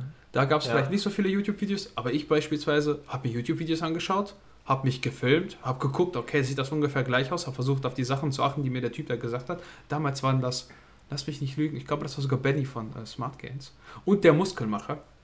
Das waren meine Hauptbezugsquellen für die ersten Übungen. ja, und so habe ich das gelernt. Und dann irgendwann hast du ein Gefühl dafür. Mein, ne? Genau. Du musst halt auch immer gucken, äh, kannst du die Übung in der Art und Weise, wie du sie ausführst, langfristig verletzungsfrei ausführen erstmal, weil dein Körper wird dir ganz schnell auch in der Regel Signale senden, in gewisser Form, äh, wenn du die Übung komplett falsch ausführst. So. Und es gibt halt immer so ein Spektrum zwischen, okay, die Übung ist vielleicht ähm, noch nicht optimal, aber bedenkenlos so auszuführen und verletzungsfrei äh, mit, sehr, also mit sehr geringem Risiko, dass, dass du dir irgendwas tust. Optimal zu 100 Prozent, die perfekte Beuge zum Beispiel zu machen, die lernst du vielleicht auch erst nach drei, vier, fünf Jahren so wirklich. Weißt du, das ist alles ein Prozess, es sind alles immer Kleinigkeiten, es, ähm, je mehr Infos du dir einholst, je mehr Dinge du ausprobierst, desto besser und perfekt, mehr perfekt wird deine Beuge oder deine Grundübung. Ähm, aber in der Regel ist es genau der Weg, auch jetzt 2021 noch. Guck dir genug YouTube-Videos an, such dir auch vielleicht erstmal ja ein, zwei, drei Quellen raus und nicht gleich zehn, dass du komplett verwirrt bist, sondern guck, was deckt sich oft an, an Behauptungen, an, an Tipps, sag ich mal. Und dann äh, ja, bist du da auf der sicheren Seite und kannst einfach mal für dich ausprobieren, äh, was bei dir gut funktioniert und äh, bisschen halt auch abgleichen, ne? wie Alex es auch sagt. Film dich mal von der Seite, guck dir das an. Sieht das so aus? Äh, Ja, check ich alle Boxen, die derjenige damals genannt hat äh, in diesem Video ähm, und, und kommt das ungefähr hin? Und dann wirst du auch ganz schnell merken, spürst du den Zielmuskel, wirst du stärker, bleibst du verletzungsfrei, so Geschichten. Und dann ist es ein Prozess meiner Meinung nach. Wie, wie, wie, wie viel Einfluss hatte bei euch wirklich ein Trainer im Gym dann auf die Übungsausführung? Also bei dir jetzt zum Beispiel, Jörn, hattest du ein, irgendeinen Trainer im Gym, wo du gedacht hast, hey, der, der erzählt mir jetzt was und das ist nicht komplett äh, Bullshit, sondern der hat sich vielleicht auch mal irgendwie mal sowas angeguckt oder sich damit beschäftigt. Ja, also ich muss sagen, meine ehemaligen Coaches, der, denjenigen habe ich damals auch im Fitnessstudio als Trainer kennengelernt und der war ja, der war selbst leist, also sehr krass in dem Thema drin und hat den Sport auch selbst ausgeführt. Man muss halt in der Regel sagen, ähm, allgemein gesprochen wirst du im Gym in der Kette nicht den allwissenden Meister äh, kennenlernen, der dir das super erklären kann, weil in der Regel ähm, sind das dann Leute, die den Sport selbst nicht so in der Art und Weise machen ähm, und die einfach nur dort sind, weil sie am Empfang chillen können und äh, ja, ich sag mal, nichts für ihr Geld tun müssen. Jetzt ganz böse gesagt, es gibt immer Gegenbeispiele und ich würde mir wünschen, wenn es noch mehr Gegenbeispiele gibt, aber muss schon sagen, der Durchschnittstrainer im Studio, der kann dir vielleicht eine Beinpresse erklären, aber jetzt keine perfekte Kniebeuge. Und deswegen, ähm, ja, ist meistens dann doch eher so äh, ein YouTube-Video von, von dem einen oder anderen YouTuber, zum Beispiel auch von äh, Christoph. Also, ich glaube, du hast ja auch etliche Videos zu einer Kniebeuge. Ich weiß noch, damals mit Romano Rengel hast du vor Jahren mal was gemacht. Ich weiß nicht, ob die Kniebeuge auch dabei war, aber unter anderem bestimmt. Ähm, da einfach mal reingucken. Allein das so, ist schon ein Top-Video, wo du wahrscheinlich wesentlich mehr lernst als von dem Durchschnittstrainer im, im Gym. Ja, also ich habe ich hab damals im, im Studio auch als Trainer gearbeitet in Mannheim und ähm, habe auch damals mit Grundübung natürlich schon so die Basics drauf gehabt, aber hatte auch in meinem Trainerteam damals jemanden, der auch Powerlifting gemacht hat. Und mit denen bin ich dann immer nach quasi nach Arbeitsschluss immer oder wenn mittags weniger los war, auch nochmal alles mal wieder durchgegangen, dass er mich da auch nochmal ein bisschen quasi als Coach nochmal weitergebildet hat in seinem Bereich. Du hast ja auch mal Coaches, wo der eine ist im Ernährungsbereich gut, der andere den. Und dann darf man da auch nicht die Scheu haben, sich untereinander irgendwie so gegenseitig so ein bisschen zu helfen. Also da habe ich immer noch ein bisschen was mitgenommen in meinen Trainerjobs quasi wo ich auch äh, jahrelang als, als Trainer auf der Fläche gearbeitet habe, im Fitnessstudio, ganz normal im Fitnessstudio. Und einfach durch, diese, diese, durch dieses tägliche Berühren damit, ne, lernst du ja viel an den Kunden selbst, indem du die anleitest, auch dann an den Kunden merkst, so jeder reagiert auch anders, jeder hat eine andere Anatomie. Du kannst auch nicht jedem eine Kniebeuge gleich erzählen. So, ne? Äh, aufgrund der Flexibilität, Mobilität musst du immer wieder auch äh, die, die Fuß- oder die Beinposition verändern. Da merkst du erstmal so, es gibt nicht die Kniebeuge für alle. So. Und das, das musst du dann erstmal auch in der Praxis tatsächlich lernen, mit, indem du mit Leuten wirklich arbeitest und die eins zu eins korrigierst vor Ort. Und dann, ähm, klar, dann über YouTube habe ich tatsächlich, bevor ich auch mit Romano die Videos gemacht habe, mich noch gar nicht so 100% daran getraut, das als Video zu verpacken, weil ich gesagt habe, okay, ich kann zwar meine Kniebeuge so, aber ich bin da kein Experte drin. Und dann habe ich mir tatsächlich, wo ich das machen wollte, den Romano dazugenommen, habe gesagt, Romano war damals, glaube ich, Vize-Weltmeister, sogar im Powerlifting in seiner Klasse oder so. Dann habe ich gesagt, dann mache ich das jetzt mit jemandem zusammen, der Experte ist und stelle mich bewusst jetzt nicht als den allwissenden Trainer in dem Bereich hin, weil ich habe hier jemanden, der kann es definitiv besser und bin dann halt mit Romano wirklich die Grundübung durchgegangen und habe dann ein Video dazu gemacht. Und das sind halt auch eigentlich so meine Grundübung-Videos von damals. Jetzt könnte ich das alles sicherlich selber machen, aber ich habe das nie wieder nochmal neu gedreht, weil ich dachte so, das von der Authentizität macht es auch Sinn, wenn da noch jemand ist, der wirklich das quasi damals zu dem Zeitpunkt gelebt hat, so, ne? Nichts anderes gemacht. Und ja, also äh, da ist immer so, so Luft nach oben ähm, auch so Sachen wie Leg Drive und so ein Zeug, das mache ich ja auch jetzt nicht in meinem Alltag so. Ne? Du könntest, wenn du sagst, du willst Kraftsteigerung, Powerlifting machen, könnte ich da auch noch sehr, sehr viel wahrscheinlich mitnehmen und lernen, auch in den Grundübungen. Aber das betrifft jetzt nicht meinen Bereich und auch nicht die Leute, die ich betreue oder berate oder denen ich Tipps gebe, weil die sind nicht an dem Punkt, dass sie ne, die übelste Brücke bauen müssen, um, um das Gewicht hochzu, hochzudrücken. So. Deswegen muss man mal gucken, für welchen Bereich gibt man Tipps oder wo ist man drin. Aber dann sollte man auch vielleicht nicht den Step wagen, etwas zu erzählen, wo man dann nicht mehr drin ist. So, ne? Da muss man immer so ein bisschen gucken. Ja. Top. Ich denke mal, damit ist es hinreichend äh, beantwortet. Jetzt ist die Frage, wollen wir denn noch zum Abschluss ein gutes, al gute äh, alte Top 3 hinlegen? Ich habe hier nämlich einen Vorschlag ähm, und ich denke mal, das können wir eigentlich relativ spontan machen. Und zwar ähm, fragt äh, Michael Werns auf Instagram, was ist das erste Gerät im Gym nach Wiederöffnung, das ihr verwenden werdet oder worauf ihr euch freut? Äh, Top 3. Habt ihr Bock drauf? Können wir? Ja, können wir machen. Können wir machen, oder? Ich würde sagen, äh, dann fange ich mal an äh, und dann jeder erstmal seinen Platz 3 und dann geht's Reihe um. Oder? Okay, perfekt. So, äh, Platz 3 würde ich sagen, ohne jetzt komplett mir zehn Jahre Gedanken gemacht zu haben, ähm, ist eine geile Brustpresse. Äh, irgendwas an einer, an einer Bankdrückenmaschine oder so. Ähm, weil das ganze freie Bankdrücken, ich merke es jetzt auch so langsam, ich habe ähm, sowohl flach als auch schräg Langhantelbankdrücken und Flachbankdrücken mit Kurzhanteln und irgendwann ist es schon so, dass du merkst, okay, ähm, hier, ich kriege immer so ein bisschen Probleme, wenn ich sehr viel freies Bankdrücken drin habe, weil auch viel Stabilität, Stabilisationsarbeit dazukommt. Ich kriege immer hier so einen Tennisarm. Bisschen. Das zieht mir da immer rein, die Muskulatur verkrampft so ein bisschen. Ich müsste auch regelmäßig mal vielleicht reindehnen.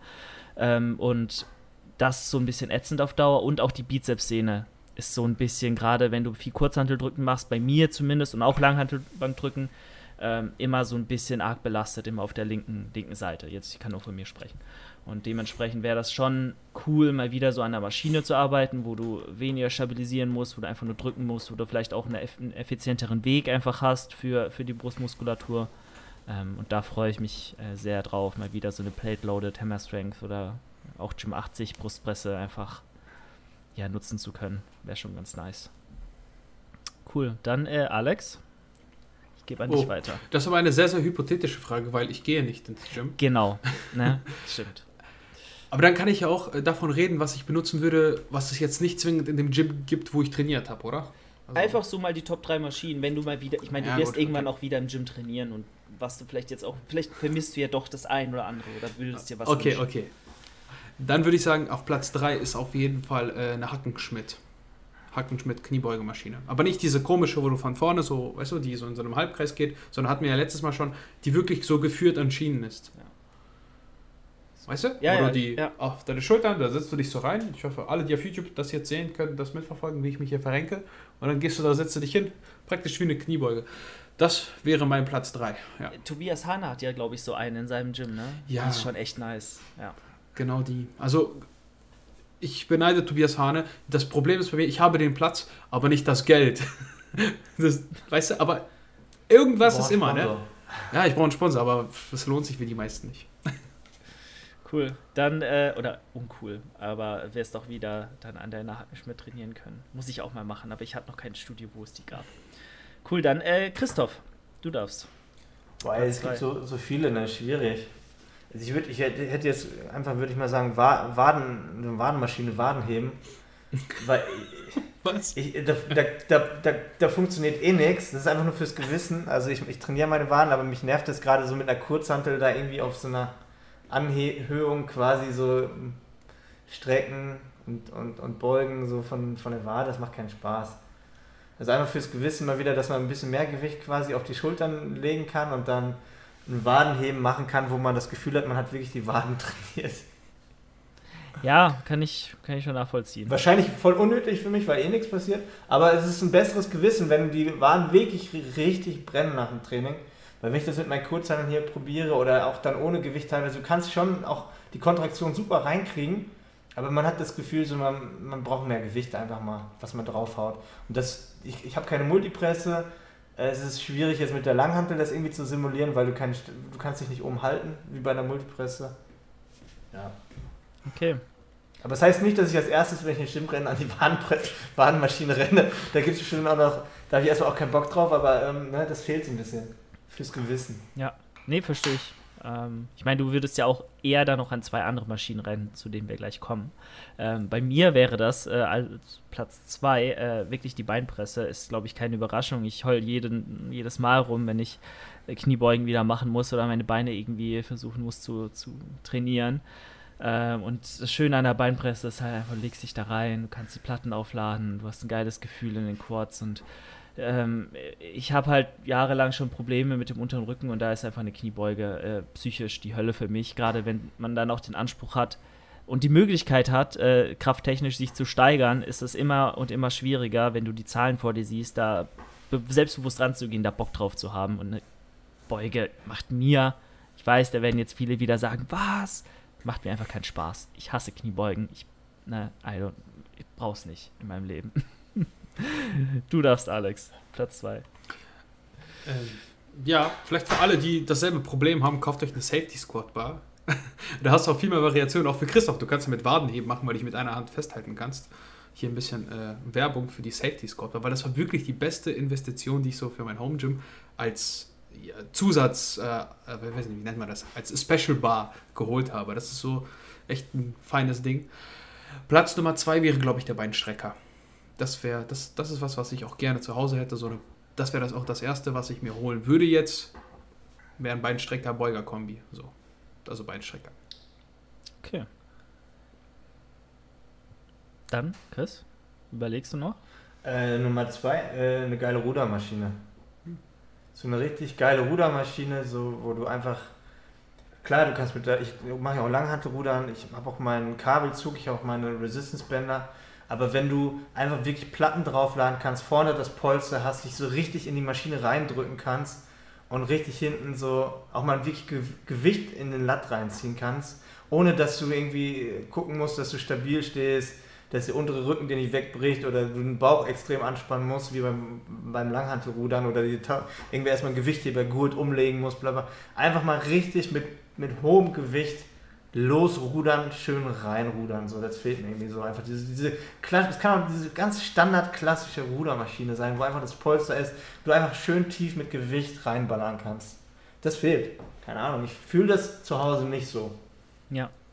Genau, vielleicht da würde ich auch ansetzen beim ersten Platz. Einfach generell Kabelzüge. Ist jetzt vielleicht ein bisschen zu allgemein, aber in jeglicher Form vermisse ich einfach meinen Kabelzug. Ich weiß, man kann sich auch so ein Ding kaufen, was du auch hast, äh, Chris. Das ist sehr erschwinglich und auch überall befestigbar, aber es ist doch nicht dasselbe. Was kannst du, kannst halt nur von oben ziehen. Du hast auch begrenztes. Geht auch von unten. Oder meinst du dieses, was ich. Ge ich habe jetzt zwei. Genau das Ding von Amazon, das für 50 Euro dieses. Okay, ja, aber das ist von der Preis-Leistung trotzdem. Natürlich, fett, will ich gar nicht schlecht reden. 50 Euro. Aber ja, ja, es gibt halt so ne, Kabelzüge, da kannst du wirklich alles dran machen. Du kannst Rückenübungen machen, du kannst Fleiß machen, du kannst die Arme, Schultern isoliert trainieren.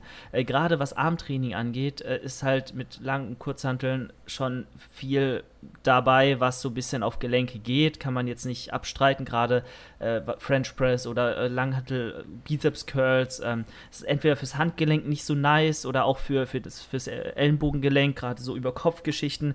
Ich bin da ein bisschen empfindlich, das ist alles andere als cool und ich muss auch sagen, einfach die ja, die Mind Muscle Connection und der, der Pump, den man an einem geilen äh, Trizepsstrecken am Kabelzug hat oder auch jetzt äh, weniger interessant für die meisten, aber ich liebe Kickbacks zum Beispiel. Ich habe jetzt zwei Jahre lang, äh, weil mein Glut halt, mein, mein Gluteus sehr schwach ausgeprägt war und das, den brauchst du halt auch auf der Bühne, ähm, habe ich halt Kickbacks und, und äh, so Geschichten für mich äh, lieben gelernt und da einen geilen Kabelzug zu haben, beste, so lieb's. Es ist einfach Hammer und ja, ich ich hoffe auf den Moment, wenn es wieder so ist, mein Trainingsplan wird zur Hälfte nur aus Übungen am Kabelzug bestehen.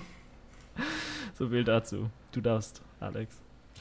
Ähm, Platz 1, liegender Beinbeuger. Und ich glaube, wer jetzt meine Liste so ein bisschen äh, verfolgt, der, der sieht, was mir am meisten fehlt.